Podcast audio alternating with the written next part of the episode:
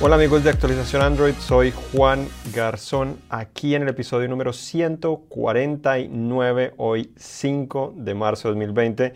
Estamos aquí para contarles eh, las noticias más importantes que han sucedido en los últimos días, principalmente mis primeros días con el Galaxy S20 Plus. Ya acabamos el análisis del S20 Ultra, que es en teoría el más avanzado, pero aquí ya tenemos el Galaxy S20 Plus, que es el que le sigue en esta gama de tres dispositivos. Además de esto, ahora tenemos un iPhone con Android, también imágenes o fotos del Huawei P40 dejan ya más o menos en claro qué podemos esperar de ese dispositivo. Google I.O. se cancela y tenemos muchas más noticias el día de hoy.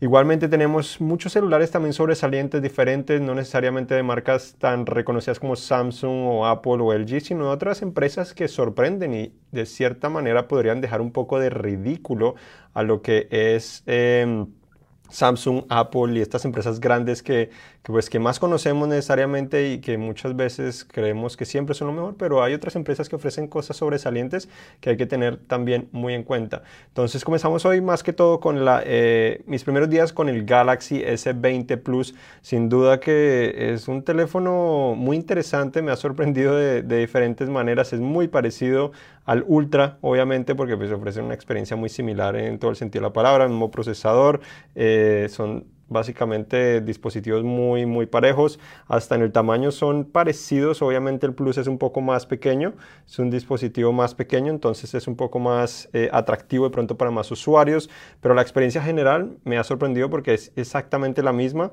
entonces es, es muy positivo. Y además de esto, algo también sobresaliente es que eh, la duración de la batería, la prueba que le he hecho, que, pues, que va a ir en el, análisis hasta el momento, ha sido exactamente la misma del Galaxy S20 Ultra, entonces algo muy positivo. Esto significa configurar la pantalla 60 Hz, obtuve 16 horas de reproducción de video, eh, de 60 Hz obtuve 21 horas, mientras que en 120 Hz tuve 16 horas. Entonces 5 horas de diferencia, exactamente lo mismo que tuve en el Ultra. Entonces es muy positivo teniendo en cuenta también que es un dispositivo más delgado. Eh, es difícil de percibir, pues de lograr detectar esa, ese cuerpo delgado uno solo viéndolo en fotos o videos. Pero ahora que lo puedo tener, sobre todo después de convivir con el Ultra por ya más de una semana, eh, sin duda que se siente mucho más delgado. Pero aunque esto es bueno y es más liviano también porque siente mejor en la mano, también lo siento más resbaladizo por alguna razón. Asumo que también es probablemente porque el módulo de la cámara es más pequeño, entonces no lo siento eh, de la misma manera en mi dedo. Eh, con el Ultra lo, lo, pues puedo colocar mi dedo ahí, lo sostengo con gran facilidad. Con el Plus no exactamente funciona lo mismo porque es más, no, está, no aparece tan centrado ese módulo, sino está más hacia la esquina y es más pequeño, entonces está más subido. Igual me parece ser que es menos protuberante, entonces eso también afecta eh, si, si, sale menos de su cuerpo. Esto también afecta un poco la manera como lo estoy sosteniendo, pero sin duda que es un teléfono más delgado, más eh, cómodo en la mano, aparte de ser más resbaladizo. Experiencias hasta el momento ha sido exactamente la misma eh, en ese aspecto, entonces no hay muchas cosas de, pues, que me pueda quejar. El zoom obviamente nos ofrece ese zoom óptico 100X que tanto se ha hablado, que muchos critican o admiran, pero lo cierto es que ofrece 30X eh, muy parecido, no he logrado comparar con tanto detalle exactamente uno del otro, pero la experiencia general ha sido muy parecido las fotos que he tomado, porque pues he estado también la prueba de duración de batería, lo cual toma mucho tiempo, pero sin duda que el 30X es muy parecido, el 10X es también muy parecido, me imaginaría pues obviamente el Ultra ofrecer un poco más de detalle porque tiene zoom óptico 4X, mientras que el el Plus no ofrece zoom óptico, sino solo híbrido de, pues de 3X y después ya comienza a ofrecer zoom digital, pero sin duda que algo muy, muy importante de, pues que me ha sorprendido el teléfono porque cuesta 200 dólares menos y hasta el momento la experiencia ha sido muy parecida, no he notado gran, gran diferencia, eh, aparte pues de, de, lo obvio de lo que menciona el zoom, eh, y el diseño del dispositivo. Entonces yo creo que este podría ser un teléfono bastante ganador y, bueno, y espero probar también después el S20 para tener más, eh, más en claro cuál podría ser la mejor opción, pero seguramente por el momento no he acabado, no he, pues no he tenido ningún problema, pero por el momento el Plus sin duda que es apto para más personas porque cuesta 200 menos y duración de la batería prácticamente la misma, eh, también el desempeño es prácticamente el mismo, las cámaras, pues por el momento los resultados han sido muy parecidos, pero no puedo decir con certeza todavía eh, qué, va a pasar con eso. Pero bueno, el análisis espero finalizarlo la próxima semana, así que de pronto en el próximo episodio de actualización Android en vivo, que es este que estamos realizando, que suelve podcast, eh, seguramente allí estaré contándoles más en detalle el análisis de este Galaxy S20 Plus. tengo en ese momento el negro eh, no es el más atractivo, yo sé que a algunos les gusta el negro, pero es un poco más aburrido, más simple. Eh, la pantalla sigue siendo impresionante, pero bueno, Vamos a seguir con otras noticias. Teléfonos interesantes o sobresalientes que han presentado en, en, los últimos días, la última semana principalmente. Tenemos a el Vivo Apex 2020. Este teléfono es muy sobresaliente por diferentes, eh, diferentes aspectos que sin duda deja eh, en ridículo un poco a otros teléfonos porque se puede cargar de manera inalámbrica a 60 vatios, lo cual es mejor que lo que ofrecen los S20 que es 25 vatios con el cable que, que, viene dentro de la caja o hasta 45 vatios en el Ultra si compras ese adaptador, lo cual pues sin duda que es sobresaliente. La cámara ofrece mejoras, zoom óptico continuo de 5x a 7.5x. Esto significa básicamente que puedes hacer zoom óptico de 5 hasta 7.5x. Entonces ofrece mejor zoom óptico que hasta el Ultra y que básicamente cualquier teléfono que yo he conocido o que he escuchado al respecto. Entonces es sobresaliente. Algo interesante es que no tiene ni botones ni puertos, por eso es que se carga inalámbricamente. La cámara trasera también tiene novedades en las cuales... Em, la estabilización promete ser más avanzada que lo que hemos visto hasta el momento eh, en otros teléfonos, no lo tradicional, sino mucho más avanzada. Entonces es, interesante eh, poder tener esa clase de, tecnología pues, más avanzada que promete básicamente no importa cómo muevas el dispositivo, en teoría va a seguir eh, presente allí estable la cámara para poder tomar toda clase de fotos. Algo también que tiene este, este teléfono, pues eh, es que eh, tiene la cámara frontal eh, integrada directamente bajo la pantalla. Entonces visualmente no la puedes ver, está bajo la pantalla totalmente, está oculta. Entonces sería el primer teléfono de cierta manera, aunque vale la pena aclarar que sigue siendo un prototipo eh, sería el primer teléfono que, que, pues, que vemos de esta manera que se ve más finalizada la tecnología. Hemos visto algunos prototipos, pero prototipos solo de esa tecnología, no necesariamente de, de, del dispositivo, de un dispositivo completo, sino más que todo de esa, de esa cámara. Y bueno, eso es lo que está ofreciendo este y sin duda que, pues, estamos emocionados para conocerlo. También tiene procesadores Snapdragon 865 que es el mismo que está presente en los, en los S20, al menos en Estados Unidos, igual que en el GV60 eh, ThinQ muchos otros dispositivos, entonces en cuanto a especificación no creo que haya muchas quejas. Otro teléfono también interesante eh, esta semana fue el Realme 6 y Realme 6 Pro. Son teléfonos interesantes porque cuestan menos de 200 dólares eh, y tienen una pantalla 90 Hz, entonces tienen una actualización, una tasa de actualización bastante buena.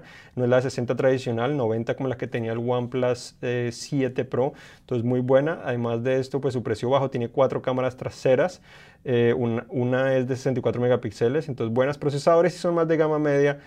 obviamente tenemos un Snapdragon 720G y también un MediaTek Helio eh, G90T, que es de gama, de gama media, ofrecen, eh, ofrecieron una buena experiencia, pero también el diseño es bastante atractivo, se parece mucho a lo que hemos visto en otros teléfonos, hasta inclusive pues, Huawei, Honor, eh, inclusive Samsung, Xiaomi también se parece mucho en la parte trasera, la parte frontal pues tiene también una una, cámara integrada, batería 4300 mAh. Eh, entonces, eh, la, cámara integrada tras de un orificio también se ve bien, entonces biseles bastante pequeños.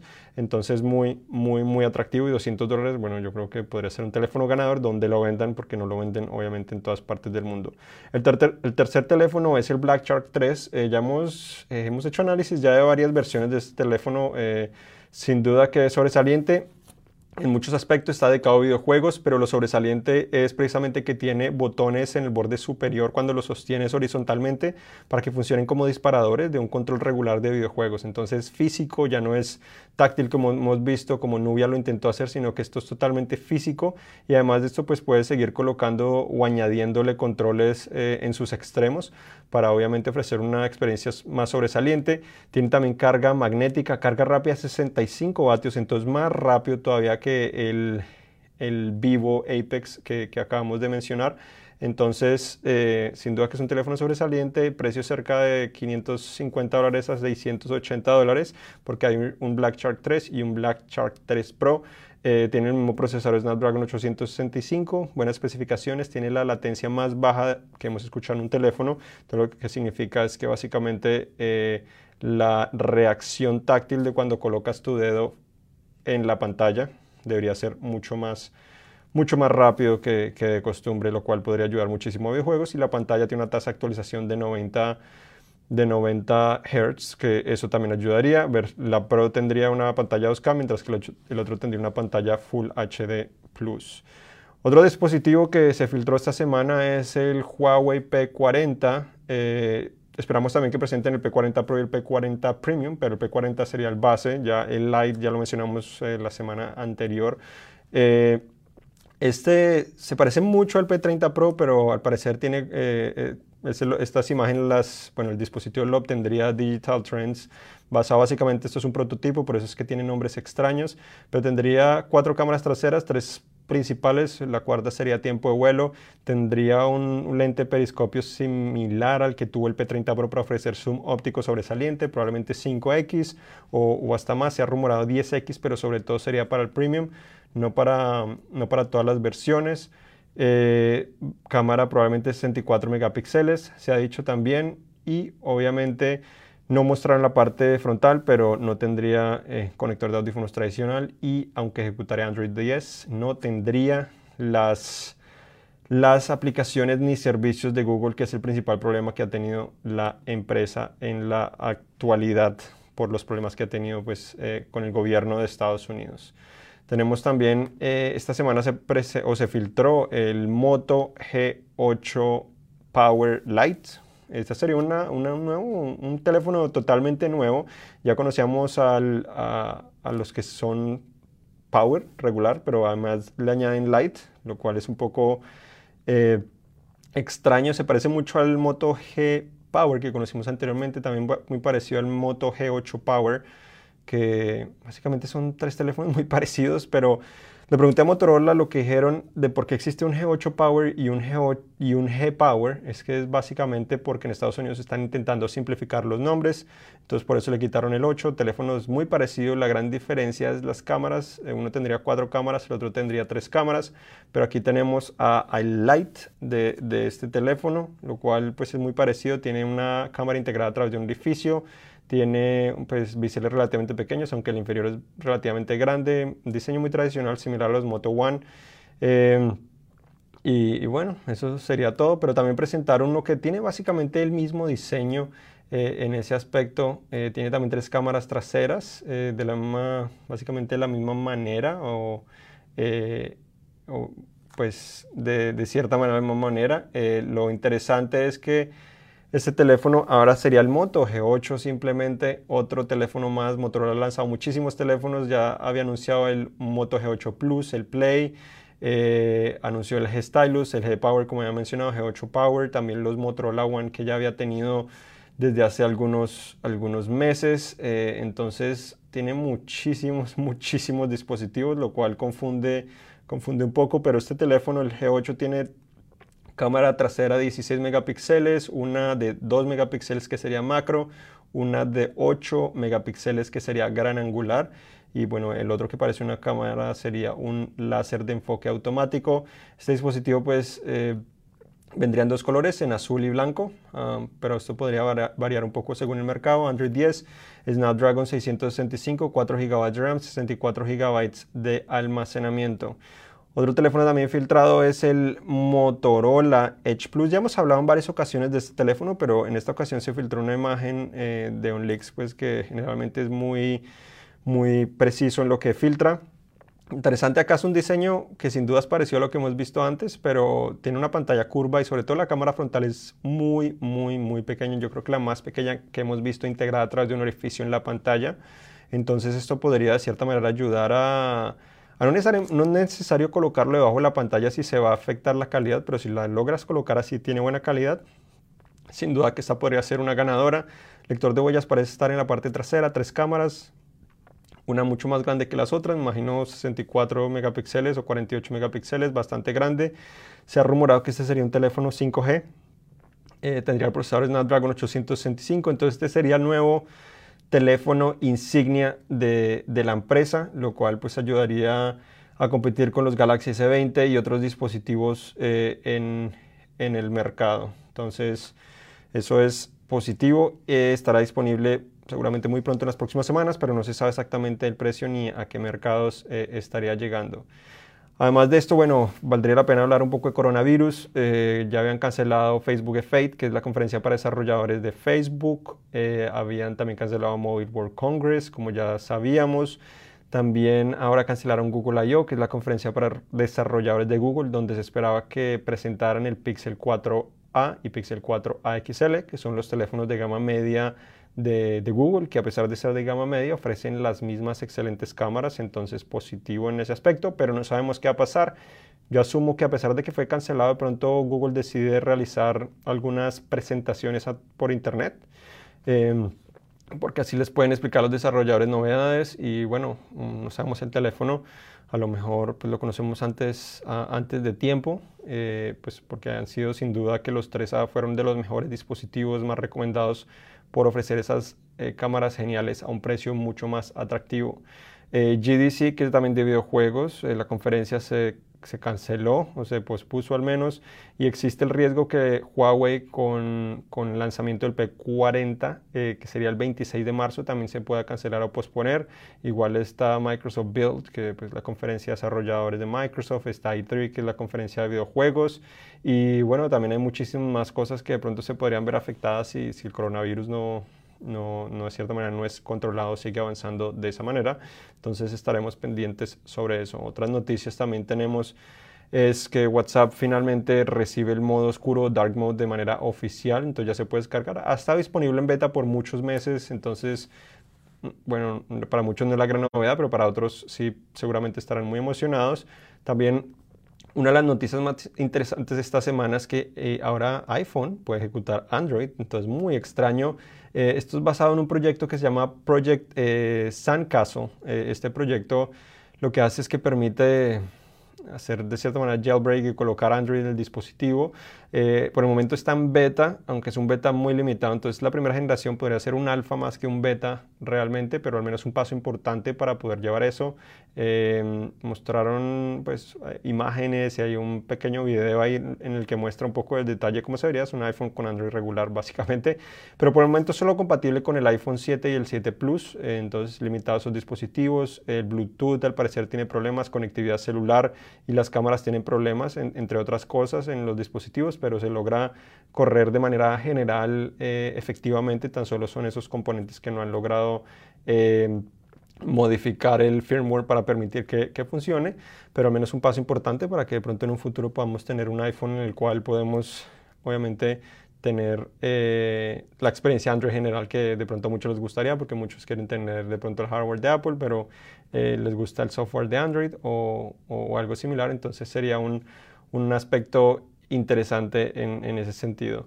Otra noticia interesante es que eh, al parecer, según Tech Insight, básicamente está diciendo que aunque el Galaxy S20 Ultra tiene un precio de 1.399 dólares, ese es el precio sugerido, el inicial. Aunque cuesta eso, supuestamente a Samsung le costaría producir esto cerca de 528 dólares con 50 centavos, entonces mucho menos, casi un tercio de lo que cuesta eh, el dispositivo. Generalmente es así, pero bastante la diferencia. Y sobresaliente es que el módulo de las cámaras costaría 107 dólares con 50 centavos, el componente más costoso de cierta manera. Eh, al parecer que costaría básicamente un quinto de lo que de lo que cuesta el dispositivo. Em, Entonces sería bastante costoso. Por ese precio de 107 dólares puedes comprarte hasta teléfonos de gama, eh, gama baja de Samsung como el Galaxy A10e. Entonces estás pagando definitivamente mucho más, pero sin duda que en cuanto al hardware es un teléfono sobresaliente desde muchos puntos de vista.